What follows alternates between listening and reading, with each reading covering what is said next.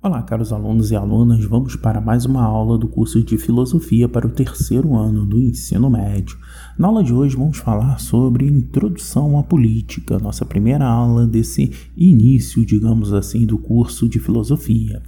E é claro, a gente começa pela definição mais básica possível do que é a palavra política, tá? Perceba que a palavra política ela tem vários sentidos, é chamada palavra polissêmica, certo? Ela tem várias formas de ser interpretada. Mas, de modo geral, a gente deve começar pela, pela interpretação um pouco mais clássica de política. Ela vai ser uma palavra derivada de polis, ou seja, a cidade-estado, a cidade lá na Grécia Antiga. E nesse sentido, a política é tudo aquilo que diz respeito à cidade. Então vamos lá.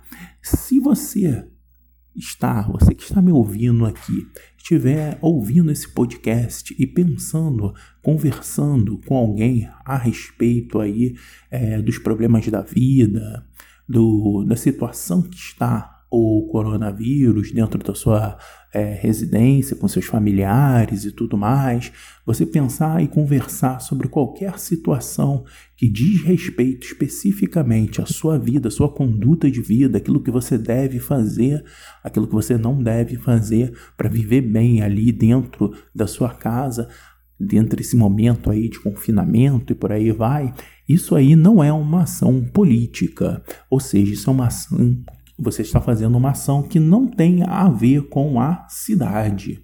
Ora, a partir do momento que você tem um tipo de discurso que vai gerar algum impacto na cidade, se você está conversando sobre os seus familiares e pensa a respeito aí da saúde pública da sua cidade, de como funciona o sistema de saúde para internações, se tem leitos suficiente para todas as pessoas, se você está discutindo isso aí é um interesse da cidade, você está fazendo um discurso ou uma ação política, algo que vai impactar diretamente a cidade. Na Grécia Antiga, a gente vai começar aí sempre é, pela antiguidade. Na Grécia Antiga, a, os cidadãos eles percebiam tá, que viver dentro da cidade era basicamente o que faziam eles, seres humanos. Basicamente, só havia a percepção de humanidade, de você é, viver em acordo com o cosmos, desde que você vivia, vivesse dentro da cidade. Ou seja, fora da cidade, fora daquela comunidade, você também estaria que meio que é, excluído praticamente da natureza humana. Ora, isso vai mudar muito essa percepção quando a gente chega na modernidade, principalmente aí caminhamos para a ideia contemporânea, onde o homem passa a pensar a cidade como resultado de um acordo social, um acordo contratual, um acordo entre as pessoas que ali convivem, e o fruto desse acordo são as leis. E a gente resgata aí o grande filósofo Platão, e ele sempre vai ser resgatado, sempre quando a gente tiver um assunto novo aqui, a gente vai começar pela antiguidade, quase sempre a gente vai resgatar a ideia de Platão. E Platão ele vai pensar algo bem interessante, que nós desejamos aquilo que nós não temos. O corpo é uma função desejante e cabe à alma tentar materializar os desejos do corpo. É claro que a gente vai observar que o corpo está sempre desejando.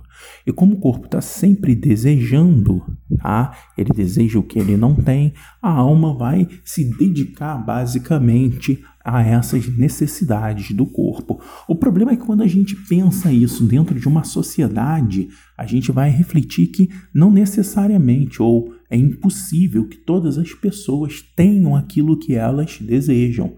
Até porque haverá necessariamente desejos conflitantes. Ou seja, se eu quero a mesma coisa que você, ouvinte, está querendo, nós temos aí um desejo conflitante. Ou seja, só eu ou você podemos ter a coisa que desejamos.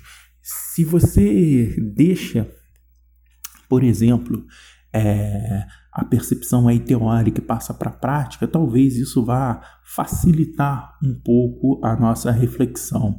Tenta imaginar um concurso público. Esse ano a gente teve um concurso público aqui na cidade de Quissabã. Ora, o que é o concurso público? São várias pessoas desejando o cargo público e determinados cargos tinham apenas uma vaga. Então você tem lá centenas de pessoas que desejam a mesma coisa. Então o corpo deseja, a alma tende a tentar atender os desejos do corpo. Se você tem várias pessoas desejando a mesma coisa, você vai ter aí um conflito de interesse, desejos aí que vão ser conflituosos.